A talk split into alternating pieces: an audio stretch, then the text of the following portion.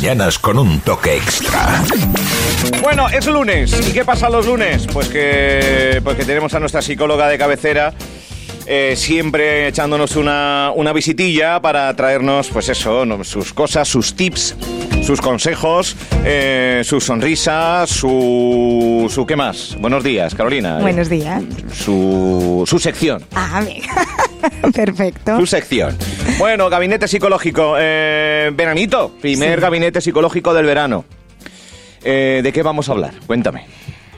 A todo el mundo le preocupa mucho Se ha puesto- preocuparse. se puesto seria, ¿eh? es Se verdad, es verdad. No, no, no, no. Sí, porque mi cabeza de repente pensó, ¿cómo lo digo? Vale. ¿No? No, no, ba- bajamos un poco. Bajamos. Creamos pero- ambiente. bien. Llega el verano y... A todo el mundo le preocupa mucho preocuparse. Valga la redundancia. Sí. ¿A ti te preocupa preocuparte? Joder, vaya preguntitas que hace la psicóloga de cabecera, ¿eh? Y Eh, parece un trabalenguas, ¿eh? Parece un ¿A ti te trabalenguas. preocupa que yo me preocupe Eh, que tú te preocupes? A mí me, me- Yo no soy de esos de que cuando está en un periodo bueno dice, bueno, a ver qué viene y me lo tuerce. Por lo tanto, es no a tu pregunta. O sea, no me preocupa cuando llegan las preocupaciones. No. No tengo ese ansia de... Eso sí lo sé. Que cuando hay preocupaciones, oye, intenta resolverlas lo mejor que puedes. Es eso. Tú imagínate que por la mañana Claro. pasa algo. Sí, eso. Ah, y tú durante el día estás en rueda de hámster. Depende de la complicación cuál... eh, Pero hay gente igual, que Si tiene- necesita alguna maniobra eh, orquestal y pues uno hace, mueve e intenta corregirlo. Eh, si a alguno se le, se le escapa y no Ustedes depende- no lo han visto, pero parecía director de orquesta. Luis Cobos.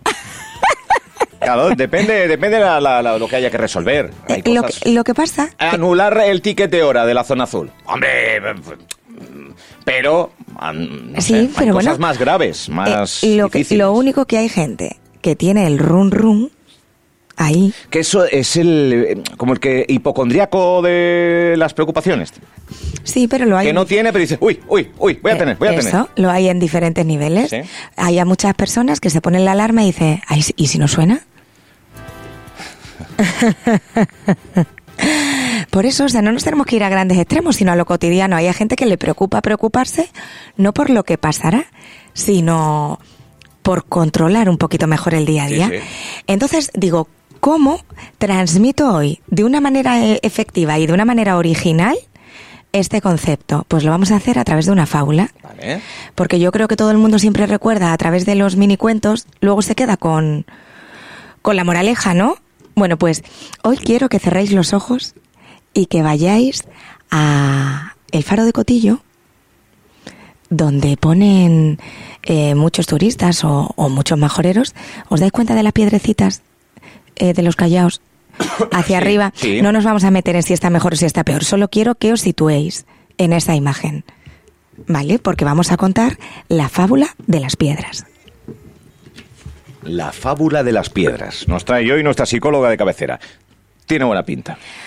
Un maestro de instituto para adultos quería dar una lección a sus alumnos. Como ya ha acabado las clases, bueno, pues vamos a ver la última lección.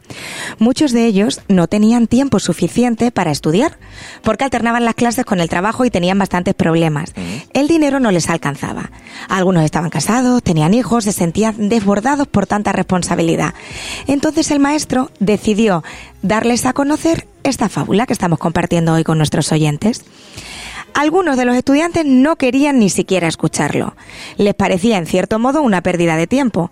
Estaban más interesados en avanzar en la asignatura que en escuchar la santa fábula de las piedras.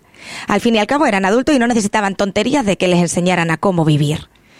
Pese a la resistencia de los estudiantes y precisamente por esta, el maestro insistió en impartir la lección del día. ¿Qué hizo? Sacó un frasco de vidrio grande y lo puso sobre la mesa. Después sacó de debajo del escritorio un par de callaos grandes y los puso al lado del frasco. Entonces, imaginaos un frasco grande de vidrio y al lado con varios callados. Les preguntó si pensaban que con esas piedras quedaría lleno el frasco. Y aquí vamos a decir a nuestros oyentes una frase. Si al franquear una montaña en la dirección de una estrella el viajero se deja absorber demasiados por los problemas de la escalada, se arriesga a olvidar cuál es la estrella que lo guía.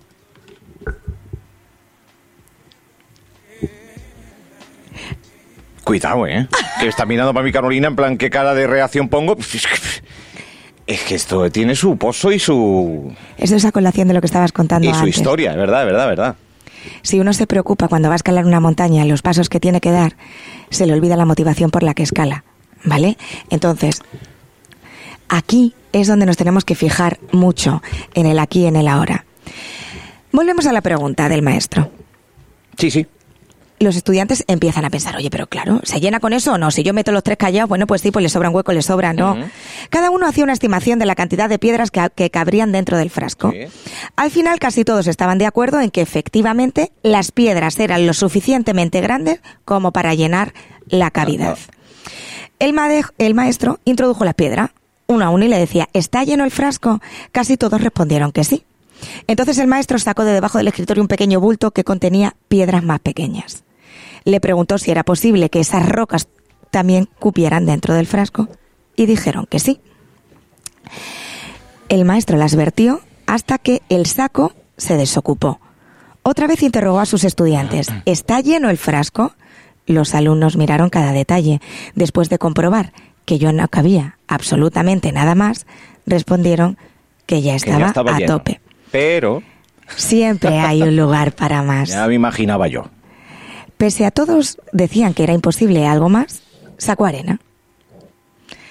Esta vez en silencio comenzó a echarla en el frasco y les dijo, ¿está ahora lleno el frasco? Dijeron que sí. Era imposible introducir algo más en él. Entonces el maestro cogió una jarra de agua y comenzó a verterla sobre el frasco que ya estaba lleno de piedras grandes, piedras pequeñas y arena. Arena. El contenido no se rebosaba ni con la arena ni con el agua. A pesar de que todo se veía atiborrado, la arena se fue mojando y el líquido entró. El maestro pregunta, ¿qué han aprendido de esto? Cuando el maestro hizo la pregunta, uno de los estudiantes dijo rápidamente, lo que nos enseña esto es que no importa cuántas cosas tengas en tu agenda, siempre hay un lugar para poner algo más allí, todo es cuestión de organización. Hubo un silencio y otro alumno apuntó. Dijo que la enseñanza era infinita, que se pueden poner más y más cosas en la cabeza, como si fuese ese recipiente. Porque siempre vamos a lograr añadir algo más. A lo que él les dijo, ¿qué habría pasado si hubiera hecho todo al revés? Si hubiese comenzado con el agua y así sucesivamente hasta llegar a las piedras grandes. Los alumnos respondieron que el frasco se había rebosado rápidamente. Ahora lo han entendido. El agua, la arena, las piedras pequeñas y las grandes son los problemas. Uno son grandes, otros son pequeños y otros apenas imperceptibles. Si comenzamos abordando los problemas graves primero, habrá lugar para los pequeños. Si por el contrario empezamos al revés, no vamos a resolver nada. Esto es lo que nos enseña la fábula de las piedras. Comienza primero, resuelve lo grande, porque si no las peñas pequeñas también te desbordarán. Pues se ha quedado toda ancha ella diciendo, es que, ¿qué, qué razón? Me eché para atrás porque es que es verdad. Si en algún momento ha habido alguna verdad en la radio, ha sido en este momento. Pero es verdad, es verdad, toda, toda la razón. Empezando al revés, se hubiera desbordado ya con la primera piedra el agua. Claro, pero ¿Es que muchas personas reaccionan o intentan gestionar de la mejor manera posible, pero primero echan el agua. Hmm. Ya está abocado a por ahí, no. Y luego dice, Que pero pasa, que- que pasa un poco con el dolor, ¿no? Uno, uno tiene un dolor en un dedo, pero se da algo más grande en un codo y el dedo ya no te duele. Eso es. O sea, cambiamos el, El foco. el foco. Esto es un poco el, el, eh, sí, la- las preocupaciones. Pues yo creo que todo el mundo debería ordenarlas como la fábula. O hay personas que no saben eh, ordenarse a la hora de afrontar los... Claro. O no, no saben por dónde empezar. Eso, por, por que- eso que- nos que eso a viene, veces pasa, ¿no? Por eso nos viene la ansiedad, los ataques de pánico, los Viene ahí, miedos, ¿no? la fobia- de ahí, de ahí arranca. Este Viene ahí. cimiento están, o sea, si todos nuestros oyentes empiezan a decir, uy, esto es piedra pequeña, uy, esto, estamos metiendo en cada cajón lo que va, entonces nunca va a haber un caos de desorden. Lo malo cuando hay una muy gorda que, que ocupa casi todo, o, o muchas medianas que también ocupan casi todo, y a la hora de, de enfrentarse a que eh, le das la misma importancia a todo, no sabes por cuál empezar. Puede ser eso también. Por lo grande. Lo- Siempre. Burro grande, ande o no ande. Es Oye, qué, qué interesante la fábula, ¿eh? Porque estamos Porque es una acostumbrados... manera gráfica de, de- de- de- de darlo a conocer. Muchas veces uno saturulla, pero de una manera gráfica. El Yo ejemplo vale más que a muchas los pacientes les digo, teorías. ¿Eso qué es? ¿Piedra grande, piedra chica? ¿Te acuerdas de piedra, Sí, sí, papel, o o tijera? tijera. Pues esto es igual. Piedra grande, piedra chica, agua o arena.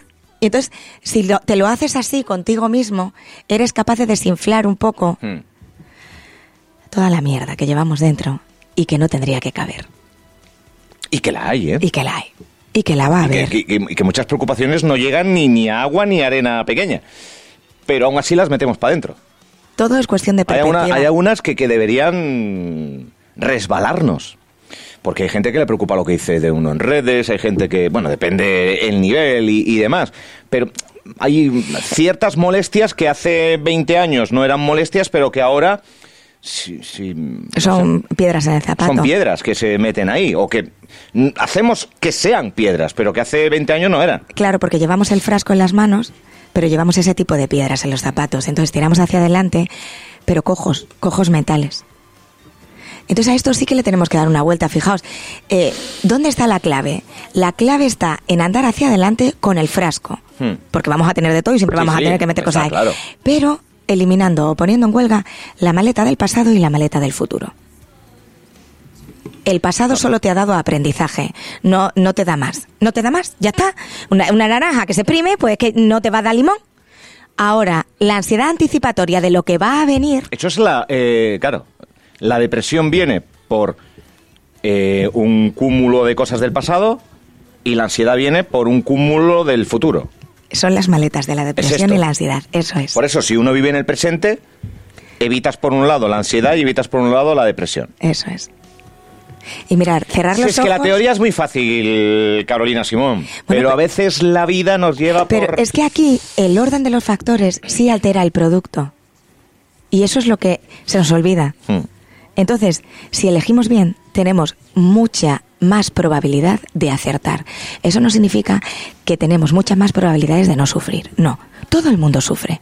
Tú tienes delante un vaso y lo puedes ver medio lleno o medio vacío Como de dice el otro, líquido. hasta los ricos, como Es- dice el otro. Claro, claro. No, es que el dinero... ¿Qué va? Venimos ¿Qué va? sin nada y nos vamos sin nada. Eso es así. Y siempre lo digo, todo el mundo es consciente de que algún día nos van a faltar los seres queridos o incluso nosotros mismos, pero nadie lo lleva a cabo. Lo tenemos ahí como un ente, como una vocecita. No somos nadie. Vamos a disfrutar de esto. Bueno, qué interesante, ¿eh? Sí. Vamos a ponerlo en el podcast, la, la Sí. fábula, para que la gente pueda revisarla y, y pueda compartirla. Porque yo creo que esta, esta historia, en modo de fábula, que todas las fábulas, como bien apuntabas, tienen una moraleja, esta es evidente, clara y, y- y- y más que ninguna otra, eh, lo colgaremos en el apartado de podcast de Radio Insular. Después en, tú en tus redes también lo compartes, Sí, lo siempre. compartimos nosotros también. Eh, bueno, pues pendientes del inicio de ese pleno donde eh, se conformará de nuevo este nuevo gobierno que me están diciendo que ya tenemos señal, en nada conectaremos. ¿Dónde te localizan? También en verano, me decías. Sí, pues sí, vamos a estar en el teléfono 600-706-300 o por las redes, psicóloga Carolina Simón, ahí estamos en Instagram, en Facebook. Álvaro, acabamos con Frase, la frase, frase. que dijimos antes. Venga. Para todos esos que quieren escalar mentalmente algo. Si al franquear una montaña en la dirección de una estrella, el viajero se deja absorber demasiado por los problemas de la escalada, se arriesga a olvidar cuál es la estrella que lo guía. Es que toda la razón en esa frase. Es que, es que el primer paso, el segundo, el tercero y no decir que eh, 55.000 pasos para... ¿Qué va? ¿Qué va? Eso es, eh, es, es ya ponerse alguna limitación, ¿no? A la mente y por lo tanto al cuerpo a la hora de, de- de tirar hacia adelante a por los sueños. Direct- directamente. Directamente. Carolina Simón, mil millones de gracias. Eh, siguiente cita, tenemos otra cita, ¿no? Sí, El 3 de julio. Sí. Empezaremos julio también con Carolina Eso Simón es. en la radio. Eh, pues nada, gracias y Nada, hasta la semana hasta que la viene. semana que viene. Gracias, Un Carolina, abrazo. Gracias.